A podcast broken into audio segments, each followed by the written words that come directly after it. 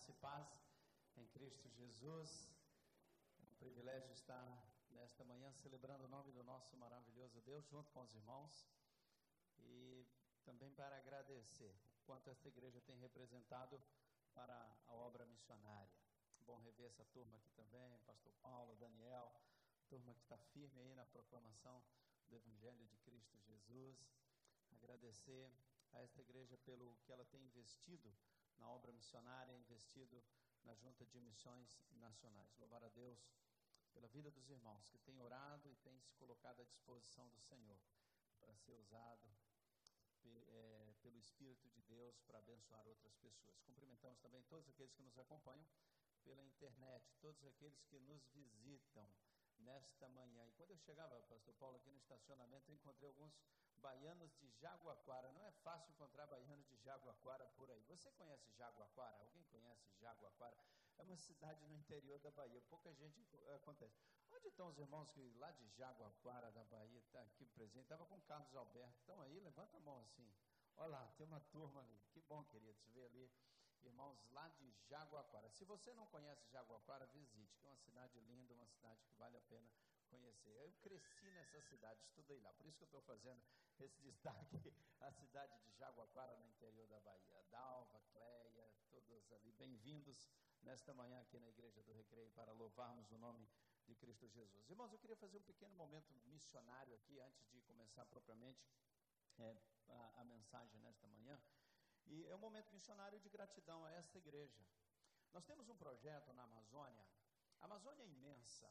A Amazônia tem mais de 35 mil comunidades ribeirinhas. Esses dados são do IBGE.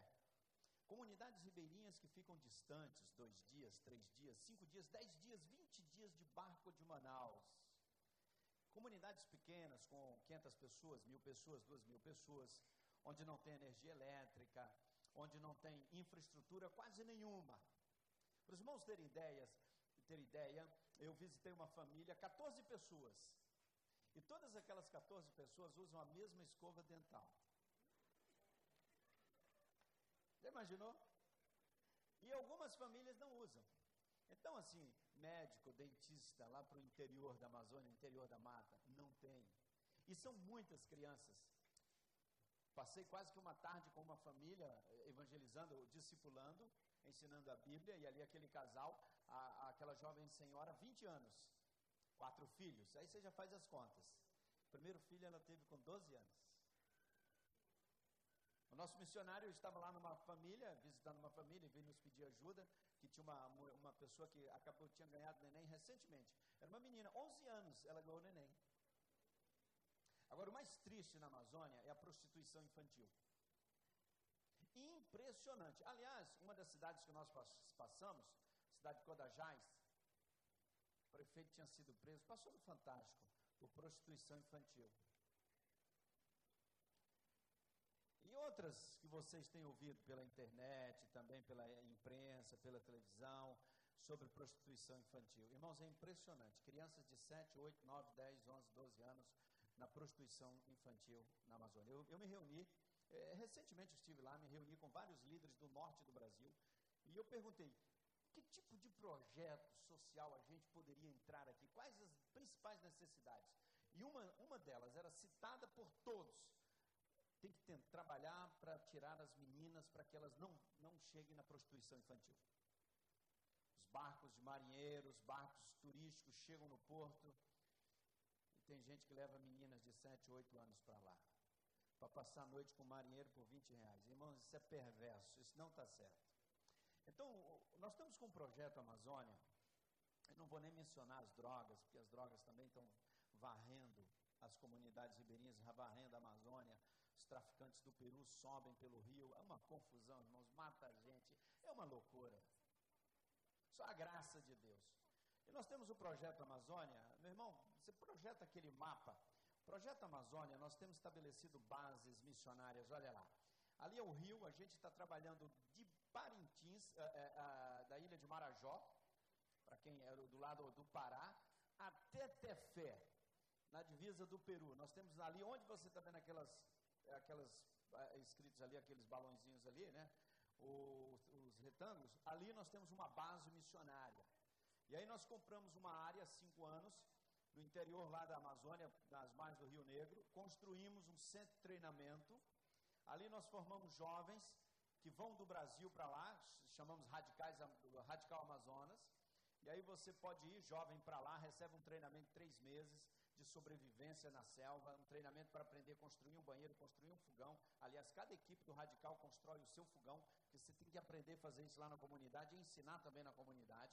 Você é treinado para evangelizar, discipular, formar líderes e plantar uma igreja ribeirinha. E ali no centro de treinamento, a próxima turma será em outubro. Agora nós já estamos formando gente de lá mesmo, jovens que têm se convertido, discipulado, têm crescido e agora os nossos missionários estão enviando jovens das próprias comunidades para o centro de treinamento. Nós já tivemos nove turmas, estamos indo para a décima turma radical, começa no dia 5 de outubro. Quem sabe Deus está chamando você para ser um radical lá na Amazônia. E ali nós temos os barcos que navegam. Pode passar a próxima a imagem. Nós temos barcos de apoio, temos também uma casa chamada Casa Culto, Casa Modelo, ali é uma casa de madeira, que o missionário ele leva aquela casa, constrói aquela casa, onde ele vai morar, onde vai ter o culto. Ali fecha com tábuas e essa Casa Culto tem sido usada lá na Amazônia. Pode passar? Próxima, próxima imagem, a do barco agora. Esse barco aí é um barco missionário, é um barco nosso. E esse barco, ele fica ancorado em Manaus e a gente sobe o rio dando suporte aos, aos nossos missionários. Você pode fazer uma viagem missionária nesse barco. A gente se hospeda no próprio barco. Esse barco tem toda a infraestrutura para receber. Você se hospeda nele, viaja outros barcos de apoio, porque ele não chega em alguns lugares por causa da, da profundidade do rio. Aí a gente passa para a lancha e leva até a comunidade ribeirinha. Esse barco, pastor é, Paulo, foi o gerador dele queimou há uns dois meses e nós precisamos comprar um outro gerador para esse bairro. Eu queria agradecer esta igreja, que a Igreja Batista, primeira igreja do Recreio, investiu 25 mil no gerador desse barco, com a sua oferta, com o seu dízimo. Amém? Agradecer aqui o Fernando César, cadê você, meu irmão? Fernando César, que eu mandei um e-mail, agradecer o pastor Van desta igreja, a sensibilidade missionária dos irmãos. E o seu investimento missionário neste barco está levando equipes, pessoas para subirem o rio e abençoar as comunidades ribeirinhas. Esse barco também transporta materiais para os nossos missionários em toda a Amazônia. Nós fizemos uma viagem recentemente, foram dois dias e meio subindo o rio. Irmãos, é uma beleza. Dormindo em rede. O barco tem ar-condicionado, o barco é arrumado, tem cozinha, tem a local de refeições, tem um auditório no barco para 50 pessoas, o auditório desse barco. E é muito, muito bom. Aí você vai ter uma experiência interessante. Eu acho que seria bom a igreja do Recreio fazer uma viagem missionária lá. Tem coragem? Voa daqui para Manaus, embarca nesse barco e aí sobe o rio. Aí visita as comunidades ribeirinhas. Você que é dentista, você que é médico, olha que oportunidade. Olha que oportunidade para você abençoar pessoas na Amazônia. Agora, olha aqui. Olha o que eu encontrei na Amazônia. Daniel, você não vai, você, você vai acreditar porque você crê no poder de Deus. Olha o que eu encontrei na Amazônia. Meu irmão, você crê em milagre? Amém? Diga assim: Deus é maravilhoso. Agora, eu vou passar um filme aqui. É um milagre o filme que vai, você vai ver agora. Preste atenção, porque, meu amigo, e aí, Botafoguense, está no jeito? Então põe aí, Botafoguense, não falha não, meu irmão. Amados irmãos, estamos aqui no Médio Solimões a dois dias de barco de Manaus. Viajamos dois dias para chegar aqui numa comunidade ribeirinha, onde temos um projeto missionário de plantação de igreja, liderado pelo missionário em formação Gutenberg de Oliveira. E que coisa linda! O Gutenberg um dia estava nas ruas da Cracolândia em São Paulo. Foi um dos primeiros frutos da Cristolândia ele foi para o Radical, depois veio aqui para a Amazônia, fez o Radical Amazônia e hoje lidera a plantação de igreja aqui na comunidade do Moreira. Nós louvamos a Deus pelo milagre que é a vida do Gutenberg. Quantos anos Gutenberg morando nas ruas da Cracolândia? 14 anos. 14 anos nas ruas, na criminalidade, e hoje aqui servindo ao Senhor. Que coisa linda! E ele é seu missionário, ele está trabalhando aqui e plantando igrejas em outras comunidades. Ore pelo Gutenberg, nosso missionário, ore, ore pelo trabalho aqui no Amazonas, ore pelo trabalho aqui no Médio Solimões, para que Deus continue fazendo esta obra linda. Das ruas Cracolândia de São Paulo para o trabalho missionário aqui no interior da Amazônia. Nós louvamos a Deus pelo missionário Gutenberg de Oliveira, seu missionário, nosso missionário. Que Deus continue abençoando a vida preciosa desse missionário. E hoje nós tivemos um lindo culto aqui, com várias decisões, uma obra linda que o Senhor está fazendo. Eu amo o Brasil e quero ser bênção para a minha nação. Deus te abençoe. Estamos juntos e vamos avançar. Amém. Glória a Jesus. Esse menino deu testemunho para nós lá, ele contando que do, morou 14 anos nas ruas de São Paulo. Ele dormia no papelão, comia lixo. E o que Jesus fez na vida dele? Ele nasceu em Teoflotone, foi abandonado pelos pais, foi morar na rua, cometeu, cometia crimes, roubava as pessoas, usava drogas, estava perdido. Jesus transformou a vida dele. E aí foi a primeira, nós subimos o rio viajando de dia e de noite, e aí fomos para o culto nessa comunidade do Moreira. As pessoas chegam com um barquinho, desce do barco, já entra no templo, entra naquele templo de madeira, e as crianças chegando, e lotou naquela noite. E quem é o líder da plantação de igreja ali? E está naquela comunidade e mais duas. Ele está plantando três igrejas, ele está trabalhando em três comunidades ribeirinhas. Alguém que vivia no lixo da Cracolândia em São Paulo, hoje é um líder. E da comunidade dele, lá da igreja que ele está plantando, ele está enviando três novos jovens, três jovens para a próxima turma de radical. Ele está formando líderes. Ele tem sido bênção ali no interior da Amazônia. Irmãos, o Evangelho é o poder de Deus. Eu fiquei impressionado. Eu gravei aquele vídeo depois do culto, já era quase 11 horas da noite. Ali na, é, ele mora ali mesmo, naquela na parte de trás ali do, daquela, daquele templo de madeira. Depois, é, é, e na frente é, é, o local de culto. Era umas 11 da noite, eu fiquei impressionado. E eu gravei aquele vídeo com ele. Eu falei: não, eu preciso mostrar isso ao Brasil o poder do Evangelho de Cristo Jesus que transforma vidas. Quando alguém acha que não tem mais esperança, qual a esperança para alguém que morou 14 anos nas ruas da Cracolândia de São Paulo, irmãos, dorme na rua? É quase nenhuma esperança. Mas em Jesus, preste atenção numa coisa, olha aqui para mim. Em Jesus há sempre esperança. Em Jesus há sempre esperança. A nossa gratidão a essa igreja que tem investido na obra missionária. E se você quiser se envolver, saber mais do projeto Amazônia, entre em contato comigo, me ligue, e-mail depois do culto, enfim. É, mantenha contato e Deus vai usar a sua vida. Agora, Paulo, eu estou sonhando ver um grupo dessa igreja viajando nesse barco. Tem jeito não. Já falei com o pastor Wander. Não, tem que ir. Uma turma. Amém, irmãos? Tem coragem, meu irmão? Dá para nós? Flamenguistas, dá para nós? Então vamos ler a palavra de Deus. Abra sua Bíblia em Atos 1:8 e vamos vamos ouvir. Só tomar vacina, o Paulo está falando aqui, mas é o seguinte, Paulo, a gente fez um acordo com os mosquitos na Amazônia. Nós não vimos, o único animal que vimos lá são os botos. E nós, lá no rio, estava 25 metros de profundidade, o barco estava ancorado, aí nós tomamos banho no rio. Tinha lugar que era 100 metros de profundidade o rio, 120 metros de profundidade. No lugar, teve um lugar lá que nós tomamos banho lá, é, 25 metros de profundidade. Mas a gente fez um acordo com as cobras, com os animais, nenhum chega perto de quem. Se for, ó, eu sou eu sou missionário voluntário da Igreja Batista do Recreio, lá na, na, na, no Rio de Janeiro. Os mosquitos nem chegam perto de você. Já está tudo acertado. Nós temos um acordo com os mosquitos, com os animais e tal. O único bicho que a gente viu lá foram os botos, quando a gente estava tomando banho, os botos ficam pulando lá e tal. Mas não. Aí eu perguntei para o moço lá de uma comunidade: tem, tem bicho aqui? Tem onça? Ele falou: não, tem umas onças aqui, mas elas são medrosas, elas correm da gente. Aí, e cobra? Eu falei: não, mas as cobras aqui são todas pequenas. Não tem problema não. É assim, Atos 1,8. Abriu a sua Bíblia aí, meu irmão? Vamos lá, vamos ler juntos? Já está com a Bíblia aberta? Vamos lá. Vamos lá? Um, dois e. E recebereis. Atos 1,8. Vamos lá? E recebereis poder. E ser-me-eis testemunhas como em Samaria. Amém e amém. Queridos, o nosso Deus é maravilhoso. Preste atenção numa coisa. Deus criou todas as coisas.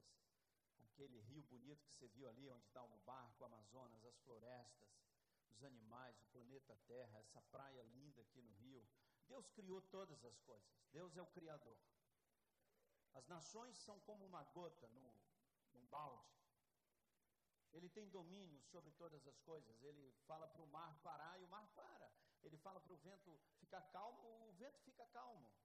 Deus tem controle de todos os planetas, de todos os movimentos, de todas as leis da física, toda matemática. Deus tem controle de tudo. Deus é o Senhor de tudo isso, que Ele é o Deus eterno e soberano que criou todas as coisas. E Ele criou o ser humano. O ser humano foi criado por Deus, você foi criado por Deus de uma forma muito especial. E Deus criou o ser humano e o dotou de sabedoria, de inteligência.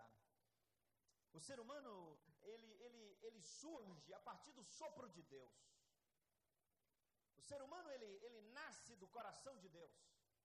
E Deus cria o ser humano com, com um propósito muito claro, que este ser inteligente, capaz de decidir, se relacionasse com ele o tempo todo, interagisse com ele, tivesse comunhão com ele, o adorasse, o servisse, estivesse sempre na sua presença.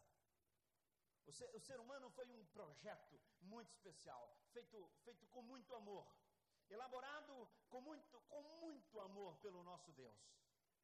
Você foi criado de uma forma muito, muito especial por Deus para se relacionar com Ele, para ter plenitude na presença dEle, para ser feliz na presença do Senhor. Deus criou você pra, dessa maneira. O, o ser humano, ele, ele, ele foi criado para estar sempre na presença de Deus. O, o ser humano fora da presença de Deus, ele não funciona bem. Porque a originalidade do plano, o projeto, tem especificações claras você faz um projeto para construir um prédio, construir um carro, construir um avião, construir qualquer empreendimento, você tem um projeto, ele tem especificações claras que não podem, não podem ser mudadas, porque senão esse projeto não vai funcionar bem, não vai dar certo. As especificações originais do projeto devem ser respeitadas, porque senão esse empreendimento, esse projeto não vai funcionar bem.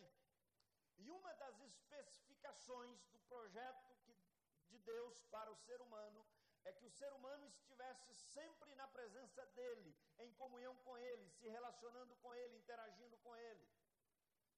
O ser humano fora da presença de Deus, ele não funciona bem. O ser humano fora da presença de Deus, ele é problema, ele é perigoso, ele é inseguro, ele é medroso, Fora da presença de Deus, ele não tem razão para existir, ele está fora da sua razão de existir, fora da presença de Deus, sem se relacionar com Deus. O ser humano, ele não consegue viver a plenitude da vida. O ser humano, fora da presença de Deus, ele não se realiza plenamente. Ele pode conquistar tudo, pode conquistar toda a riqueza, todo o poder, todo o prestígio, toda a glória, o planeta Terra, que a, a Terra oferece para você, oferece para alguém. Pode conquistar tudo. Ele não consegue se realizar plenamente, porque ele foi projetado para se realizar plenamente, única e exclusivamente na presença de Deus. Vocês estão entendendo esse negócio? Nós somos um ser, sentimentos, tem lá suas esquisitices, seu jeito. Pensamos, raciocinamos, temos medos, inseguranças, etc, etc. Esse ser foi projetado, você foi projetado para que você vivesse em comunhão com Deus, íntimo dele, adorando, se relacionando com ele e somente se relacionando com ele você consegue alcançar o objetivo, a plenitude de vida, o objetivo pelo qual você foi criado. Então, o ser humano fora da presença de Deus, o ser humano que não se relaciona com Deus, ele está fora da razão pela qual ele foi criado, ele está fora do propósito original e ele está fora do seu habitat natural. O habitat natural do ser humano é na presença de Deus. O, o, normal é o ser humano se relacionando com Deus. O anormal é o ser humano fora da presença de Deus. Agora, olha só, preste atenção numa coisa que aconteceu. Você tem que entender isso. Eu estou colocando esses pontos porque a gente está tentando estabelecer a base da teologia da evangelização, Paulo. Eu vou chegar lá, viu, gente? Eu estou preocupado com o relógio. Você entendeu essa primeira parte? Então vamos agora numa outra, outra posição aqui, uma, outra, uma questão importante. O ser humano foi criado com liberdade, com capacidade de decidir. E no início da nossa história, a raça humana ela foi interceptada pelo reino das trevas. E o reino das trevas questionou o projeto de Deus para nós. Questionou Deus, perguntando o que Deus tinha falado, quais eram as intenções de Deus para nós. E aí questiona e começa a falar umas coisas assim: não, não é bem assim. Deus não falou toda a verdade para vocês. Deus omitiu umas coisas aí para vocês. Eu acho que vocês não devem acreditar muito no que ele falou, não. Agora, eu tenho uma proposta melhor para vocês. Hum, eu tenho um projeto melhor para vocês. E se vocês acreditarem, confiarem no que eu estou falando, e se vocês fizerem como eu estou falando, vocês vão conhecer o bem e o mal. E vocês também vão ser iguais, vocês vão ser iguais a Deus. Queridos, nesse momento foi mortal para nós. A tragédia, a tragédia se abateu sobre a nossa espécie. E naquele ato de incredulidade, e não confiar na palavra do Senhor e dar crédito à palavra do reino das trevas, o ser humano foi projetado a um ato de desobediência. E esse ato de desobediência nos levou à queda. E essa queda maculou a nossa natureza. Nós pecamos. E a natureza do ser humano se tornou pecaminosa. E como um vírus, como um vírus, o pecado entrou na natureza, na espécie humana e nos destruiu. A natureza humana contaminada pelo pecado, ela se tornou incompatível com a natureza de Deus, que é santa e perfeita. Incompatível com a natureza de Deus, o ser humano agora ele não pode mais habitar na presença de Deus. Incompatível com a sua natureza, ele agora terá que ser colocado fora da presença de Deus, porque o pecado não habita na presença de Deus. O ser humano agora vai perder o seu habitat natural, vai perder a sua relação com Deus, ele vai perder a aliança, ele vai ficar envergonhado, ele não consegue mais se colocar na presença de Deus, ele agora não consegue se relacionar mais com Deus, ele agora torna-se incerto, e ele também se torna refém do reino das trevas, do reino da mentira. E ele perde então a comunhão, ele perde a casa do Pai, ele perde o seu chão, ele perde o seu habitat natural. E ele é projetado para fora. E agora ele não pode mais se relacionar intimamente com Deus, porque está contaminado pelo pecado. Irmãos, de geração em geração, esse vírus chamado pecado vem sendo transmitido na natureza humana e nunca mais uma pessoa nasceu na face da terra sem estar com a sua natureza contaminada. A criança nasce sem pecado, mas ela traz um vírus na sua natureza e ele se manifesta rapidamente ao longo da vida. A gente traz da natureza essa coisa, esse mal, essa contaminação. E aí o ser humano, fora da presença de Deus, se tornou um problema. Mas, olha que coisa linda. Preste atenção nesse, nesse ponto que é fundamental. Mesmo tendo nós tomado decisões contrárias à vontade de Deus, decepcionados Deus, tendo pecado, tendo nos afastado dele, estando agora incompatíveis com a natureza dele, Deus nunca desistiu de nós. Deus sempre nos amou. Ele sempre nos amou. Toda a Bíblia, toda a Bíblia, todas as páginas da Bíblia, você vai passar toda a Bíblia. A Bíblia tem uma mensagem apenas. Deus nos ama. Todas as histórias, todos os profetas, todos os empreendimentos, homens chamados, homens vocacionados, tudo isso por uma razão, porque Deus nos ama e nunca desistiu de nós. Ele nos amou em todo o tempo e nunca desistiu da gente. Ele nos criou em amor. E mesmo afastados dele, ele nunca desistiu nem de mim e nem de você. Deus nunca desistiu da espécie humana. Deus sempre nos amou. A coisa que mais me fortalece, me encoraja, me anima me traz paz, me traz alegria, é acordar cada manhã e lembrar que Deus me ama, que Ele nunca desistiu de mim, que Ele tem pensamentos e planos para a minha vida, que Ele me ama e que Ele pagou o preço na cruz pela minha vida. Agora, que coisa. No momento que nós pecamos, no momento que a raça humana caiu, Deus se tornou missionário. Na verdade, nenhum de nós é missionário. Quem é o missionário é Deus. Isso é importante na teologia de missões. Quem é o missionário? Quem tem missão, irmãos, não somos nós. Quem tem missão é Deus.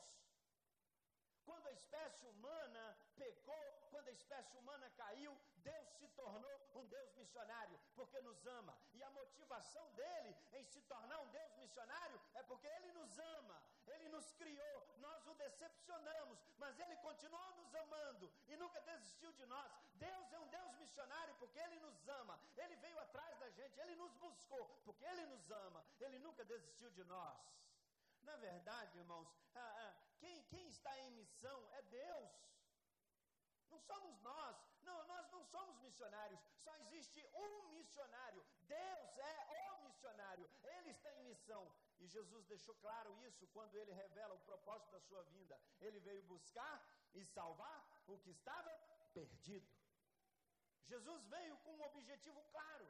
Jesus não veio fazer revolução, não veio como guru, não veio como é, um líder político, coisa nenhuma. Jesus é Deus que criou todas as coisas e ele veio porque ele nos ama e o Pai enviou um filho para buscar e salvar o que estava perdido. E quem estava perdido? Ser humano, somos nós.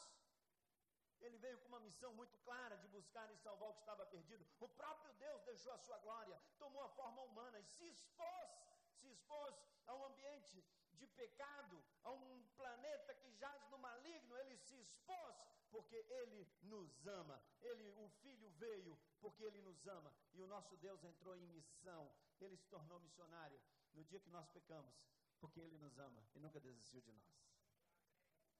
E Jesus foi para a cruz. Nós cantamos lindamente nesta manhã o que ele fez na cruz por nós.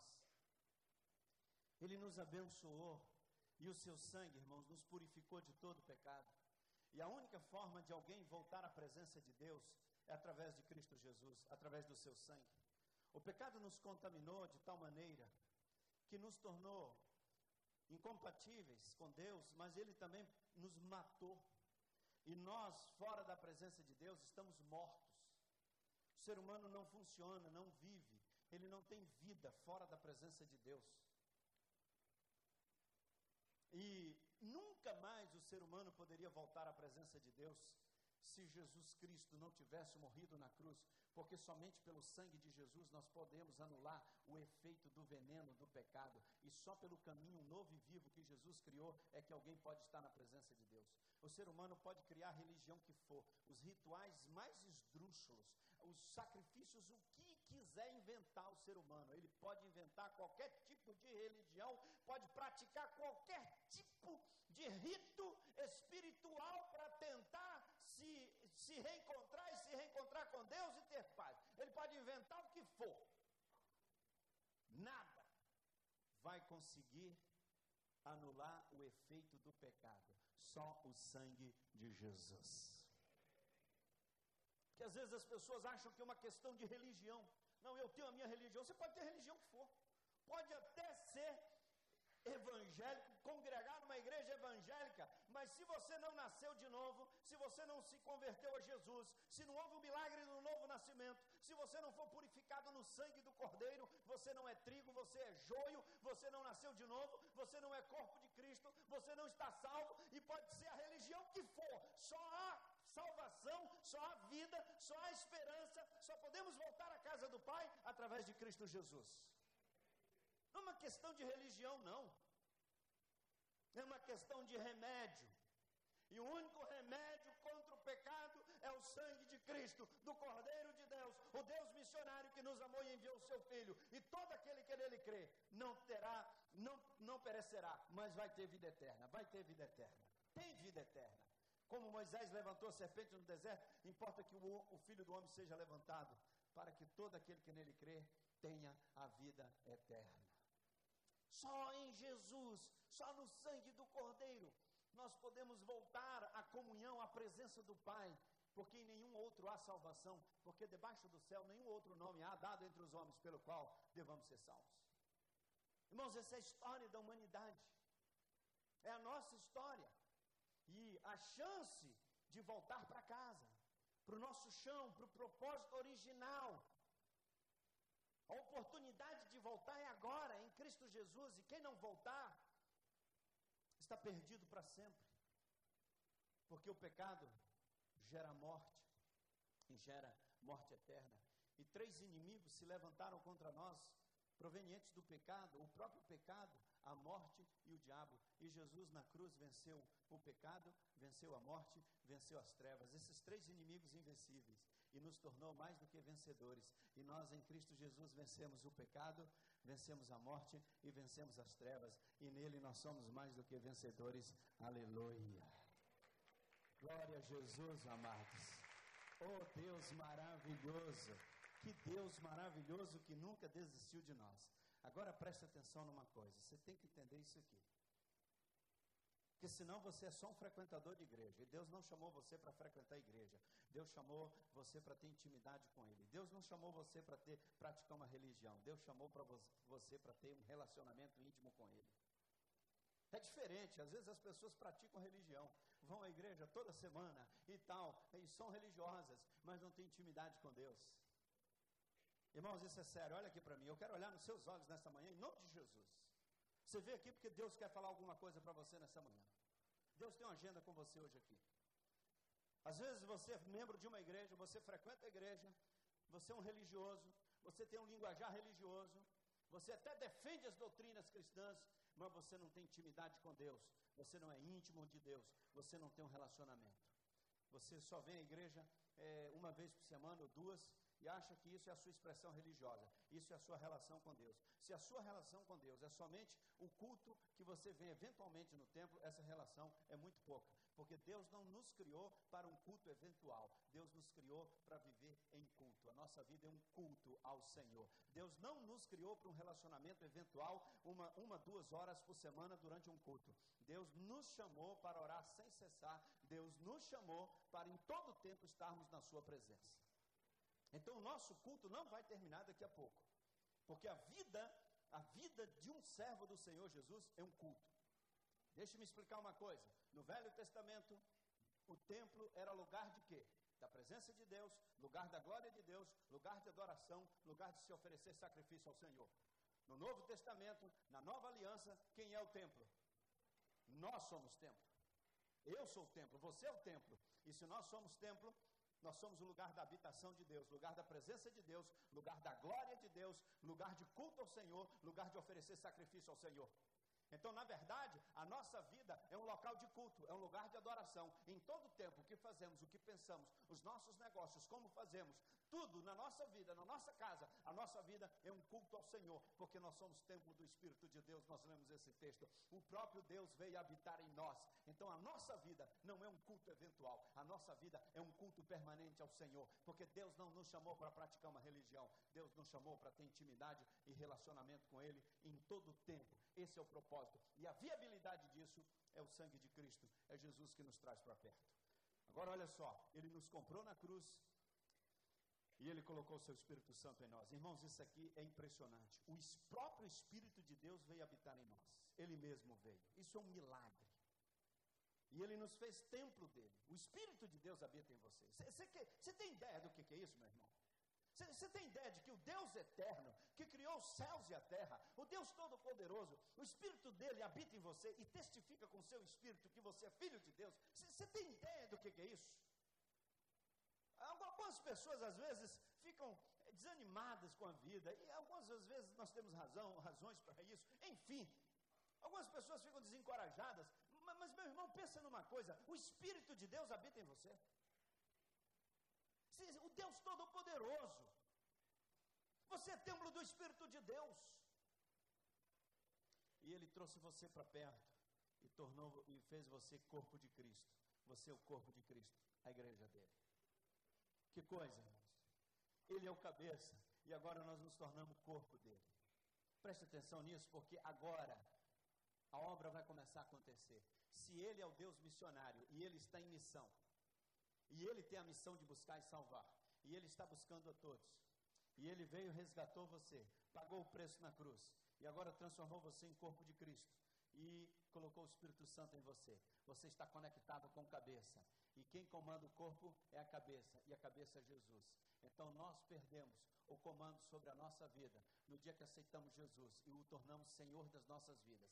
Ele é quem nos comanda e nós nos submetemos à direção do cabeça. Nós somos corpo e nós vivemos para a glória do cabeça, nós vivemos para a glória de Jesus. Voltamos à originalidade do plano. O ser humano foi criado para a glória de Deus. Agora em Cristo Jesus nós nos tornamos corpo de Cristo, a sua igreja, e nós devemos viver para a glória dele. O espírito dele habita em nós e nós devemos viver única e exclusivamente para a glória de Deus, nos relacionando com ele em todo o tempo. Agora, esse Deus maravilhoso, ele tem uma agenda missionária de alcançar todas as pessoas em todos os lugares, porque ele morreu por todos. E Deus tem uma agenda no Rio de Janeiro, no Recreio, tem uma agenda aqui na Barra, tem uma agenda nesse estado, tem uma agenda no Brasil e no mundo. Deus tem uma agenda. Esse Deus missionário tem uma agenda. E ele compartilhou conosco essa missão. O apóstolo Paulo diz que nós somos cooperadores, nós somos missionários, porque Deus é missionário. E agora, como corpo de Cristo, irmãos, Deus quer cumprir a sua agenda através de mim e de você. A evangelização, irmãos, é permitir que Deus cumpra a sua agenda através das nossas vidas. Presta atenção, vou repetir. Evangelização, discipulado, levar pessoas a Jesus, levar pessoas ao conhecimento da graça de Deus, levar pessoas a ter um relacionamento com Deus, ganhar pessoas para Jesus, trazer pessoas para o propósito de Deus, o propósito de adoração, permitir que é, pessoas conheçam a Jesus, fazer o trabalho da evangelização e discipulado, eu vou repetir, é permitir que Deus cumpra a agenda dele, a agenda missionária, através de você, que é o corpo de Cristo. O Deus missionário cumprindo a sua agenda através de você. Quando você se deixa ser usado por Deus, Deus tem um compromisso, Deus tem uma, uma promessa, Deus tem um, um compromisso missionário de levar o Evangelho. O Evangelho vai chegar a todas as pessoas. Nós lemos um texto que diz: Recebereis poder ao descer sobre vós o Espírito Santo, ser-me-eis testemunhas até os confins da terra. Então, Deus, o Espírito de Deus que habita em nós, tem uma missão e Deus quer cumprir essa missão através da minha vida, através da sua vida. Trabalhar na evangelização, meu irmão, não é, não é porque a igreja está falando, não é porque é, é, um planejamento, é algo, não, nós vamos fazer isso agora. Não, a evangelização e discipulado é natural na vida de um crente, é natural no corpo de Cristo, é natural, o Espírito Santo agindo, ele vai naturalmente alcançar pessoas, porque a missão do Espírito Santo é alcançar pessoas. Deus está nesse planeta, irmãos, em missão. Deus está trabalhando aqui para alcançar as pessoas, para que elas conheçam o seu amor, a, a, o seu plano de salvação. E esse conhecimento se revela através da minha vida e da sua vida. Quando nós não, não, não nos envolvemos com a evangelização, com o discipulado, irmãos, nós não estamos permitindo que Deus cumpra a missão dele através das nossas vidas. E quer um negócio? A coisa mais linda na vida, a glória da vida cristã é permitir que Deus cumpra os seus planos através da nossa vida. Eu vou repetir essa frase. A glória da vida cristã é permitir que Deus realize os seus planos, cumpra a sua agenda, realize o seu propósito aqui na terra através da nossa vida. O apóstolo Paulo ele entendia isso de uma forma tão profunda que ele dizia assim: Vivo não mais eu, mas Cristo vive em mim. Eu, eu não, ele vive em mim. A minha agenda, os meus planos, os meus projetos, os meus sonhos são os planos, os projetos e agenda de Deus. Espírito de Deus, irmãos, habita em cada um de nós. Deus tem uma agenda para abençoar pessoas e Ele quer usar você para cumprir essa agenda. Você permite Deus cumprir a agenda de evangelização dele? Você permite Deus cumprir a agenda dele? Você permite que o Espírito Santo alcance pessoas através de você? Você é a boca de Deus. E aí você tem que investir a sua vida mesmo, meu irmão, durante a semana às vezes gastar um tempo, uma, duas horas por semana, para realizar um pequeno grupo na sua casa, conversar com uma pessoa, tomar um café, fazer um estudo bíblico, fazer um discipulado. Você precisa rever a sua agenda. Ah, alguns, alguns servos do Senhor estão achando que a vida se resume numa agenda só terrena. É trabalho, trabalho, hora extra, curso, curso, mais curso, curso, conquistar, conquistar, conquistar, conquistar, e a sua agenda não tem tempo para Deus. A sua agenda só tem tempo para os seus negócios. Repense a sua agenda. E coloque Deus na, no topo da prioridade da sua agenda. As coisas espirituais, o tempo de oração, o tempo com o Senhor, o tempo na palavra e o tempo para trabalhar, para servir para o Senhor. Ah, pastor, mas eu já vou na igreja toda semana. Nada, meu irmão, isso não é nada. Quer dizer nada. Isso é bom, pode vir celebrar o Senhor. Mas o seu, a sua intimidade com Deus, o seu relacionamento com Deus, e permitir que ser um instrumento para a glória de Deus. Um instrumento para a glória de Deus. Quantas pessoas Deus tem abençoado através de você? Ou você não passa de um frequentador de igreja? Pessoas frequentam a igreja há 30, 40 anos, irmãos, e nunca ganhou outra pessoa para Jesus. Nunca discipulou alguém, nunca teve tempo para discipular alguém. Nunca teve tempo, nunca se permitiu ser usado pelo Espírito Santo. Nunca teve coragem de rever a sua agenda para dedicar um pouco de horas da semana pelo reino, pela obra, pela causa. E a nossa vida passa, e daqui a pouco nós somos levados, nosso corpo é levado para um cemitério e acabou a brincadeira. Viva para a glória de Deus. Permita que o Espírito Santo use você para abençoar os seus amigos, os seus colegas de trabalho, seus colegas de escola, de universidade, seus vizinhos. O seu relacionamento deve revelar Cristo Jesus em tudo que você fizer. Nos seus relacionamentos, nessa interação, permitir que o Espírito Santo haja através de você. Eu quero contar uma história e, e encerrar nessa manhã. A agenda de Deus, cumprindo a agenda de Deus. É uma história que marcou a minha vida. Morei em Brasília 10 anos. Pastoreava a segunda igreja batista lá e também trabalhava na Caixa Econômica Federal. Fiquei 22 anos como funcionário da Caixa. Depois deixei tudo para ir trabalhar em missões nacionais. E a nossa igreja lá fazia várias viagens missionárias, várias. Eu tinha uma agenda intensa, trabalhava durante a semana na Caixa, em Brasília, na matriz da Caixa, e uma vez por semana eu trabalhava em São Paulo, geralmente terça quinta-feira eu ia para São Paulo de manhã, voltava no final do dia. É uma agenda intensa. Pastoreava também a igreja, a igreja na época estava com 38 frentes missionárias em vários estados do Brasil e fora do Brasil também. E uma viagem missionária nós marcamos para um final de semana, para uma cidadezinha chamada Ponte Alta do Bom Jesus, no estado de Tocantins, 400 quilômetros, 420 quilômetros distantes de. E eu tive para São Paulo na quinta, voltei na sexta-feira, no final do dia, noitezinha, peguei o carro no aeroporto, fui para casa.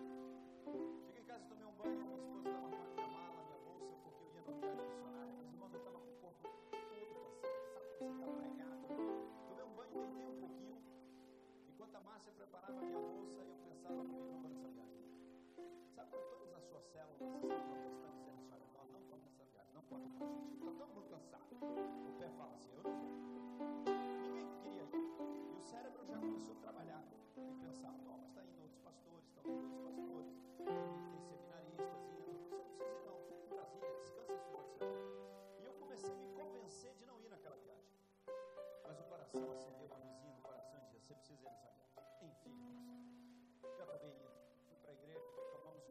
Thank you.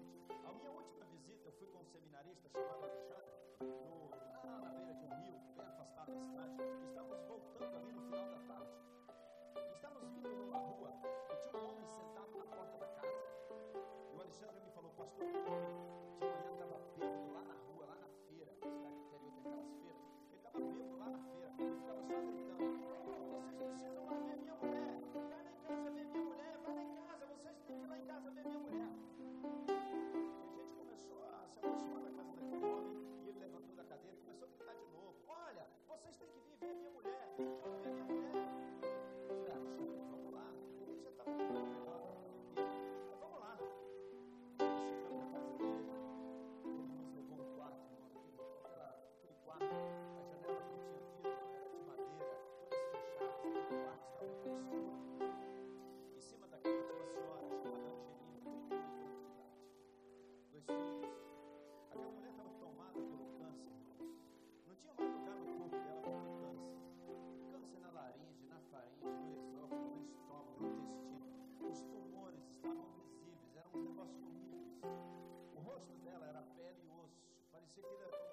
Thank you.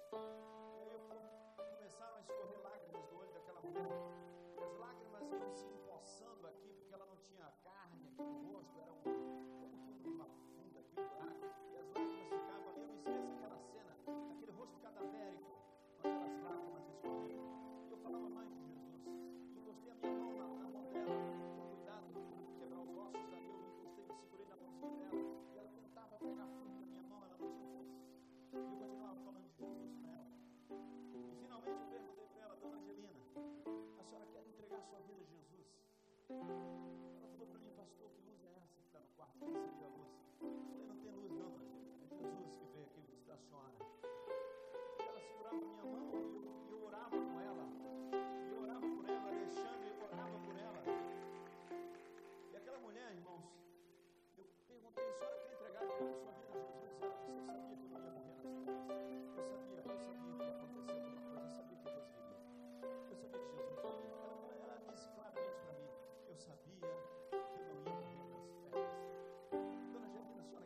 Senhora quer entregar a sua vida a Jesus? Ela, pastor, quero a vida a Jesus. Eu ajoelhei na cama, da, lá em volta da cama daquela senhora, eu e Alexandre. Eu falei Alexandre, olha, eu vou orar em seguida. E nós oramos. E aquela mulher chorava, nós orávamos. E ela dizia, "Glória a Jesus. Eu terminei de, de, de orar, irmãos. Ela falava assim, pastor, eu quero, quero cantar, canta, canta uma, uma música daquela da igreja de vocês. Canta lá, canta uma música. Eu lembro que eu cantei um hino do cantor cristão Altão Cego e eu andei perdido para ele. Hoje o anjo do meu salvador, mas agora ele desceu e o seu sangue verteu para salvar o tão pobre pecador. Foi na cruz. Foi na cruz, foi na cruz. Onde um dia eu vi meus pecados castigados em Jesus. Foi pela fé que meus olhos abriram. E hoje eu, eu me alegro. Isso mesmo. A dona Angelina entregou a vida a Jesus ali. Eu li mais a Bíblia, li mais uns textos, li os Salmos. Oramos com ela. O marido dela olhava ali aquelas crianças,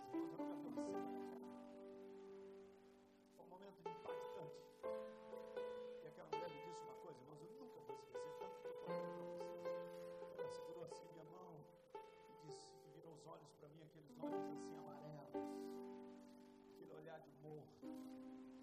Ela olhou para mim e viu um brilho que eu não tinha como ter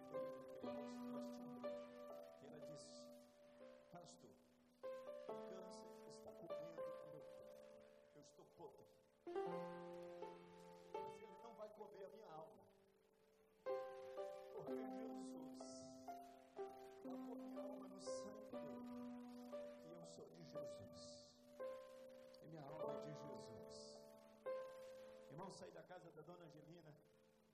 Quando atravessei a rua, é como se alguém tocasse nas minhas costas e pedisse para eu olhar para trás. E eu olhei para trás. Eu nunca esqueço o número, 237, o número da casa dela. E era Deus falando comigo, era por isso que você não podia ficar em Brasília esse final de semana. Você estava cansado, mas eu tinha uma agenda aqui em Ponte Alto do Bom Jesus. E você tinha que cumprir, eu queria cumprir essa agenda, essa agenda era através de você que eu queria cumprir. Deus tem algumas agendas para serem cumpridas através de você. E às vezes, irmãos, nós inventamos tantas desculpas e nos justificamos tanto, temos um cérebro hábil, inteligente, para criar umas justificativas, para dizer, olha, eu realmente não pude. E a gente cria assim uma certa paz, uma, um, um, descanso de consciência. Mas não tem descanso de consciência enquanto tem tanta gente morrendo sem Jesus. Deus tinha uma agenda, alto, essa agenda era minha. Deus tem uma agenda essa semana. Deus tem pessoas que Ele quer falar e abençoar essa semana no Rio. E você, você é a agenda de Deus. E Ele quer cumprir essa agenda através de você. Razões para não permitir que Deus use você, você vai ter. E vai até ficar com a sensação de paz. As vidas vão se perder. Era quarta-feira. Eu ia para o trabalho, desci o eixo monumental no Brasil, estava em frente ao Palácio do Buriti trabalha na Caixa Federal, às oito e meia da manhã. Meu celular tocou, O pastor José Bezerra de Brito, missionário em Ponte Alta, com uma voz embargada do outro lado, dizia para mim, pastor, eu tenho uma boa notícia. Nessa manhã, a irmã Angelina foi estar com Jesus para sempre. Não deu nem tempo de batizar. Eu tinha recomendado ao o pastor visitá-la todos os dias e ler a Bíblia com ela e cuidar dela. E ele disse, fui segunda, fui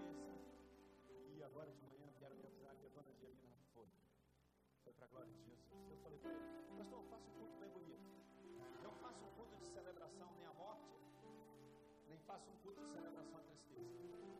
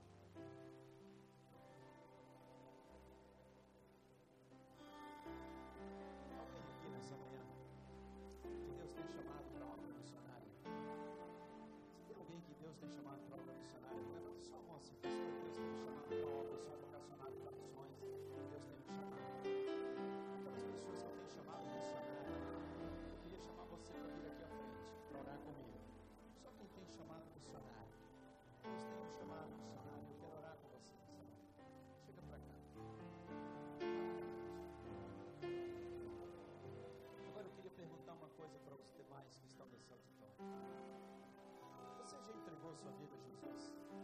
Onde que a igreja orasse? Quantas pessoas aqui não entregaram sua vida a Jesus?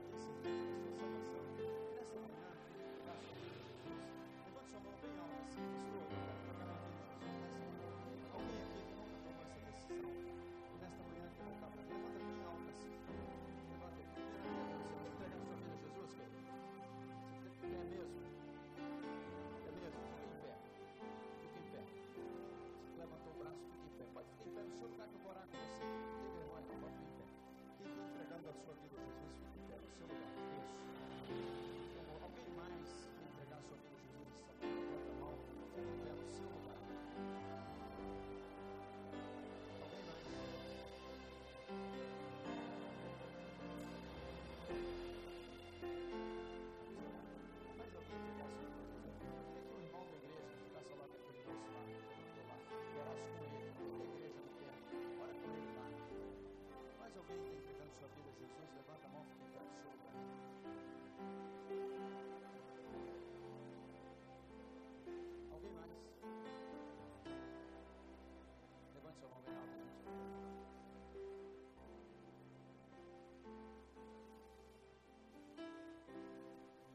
说렇说.그렇 다.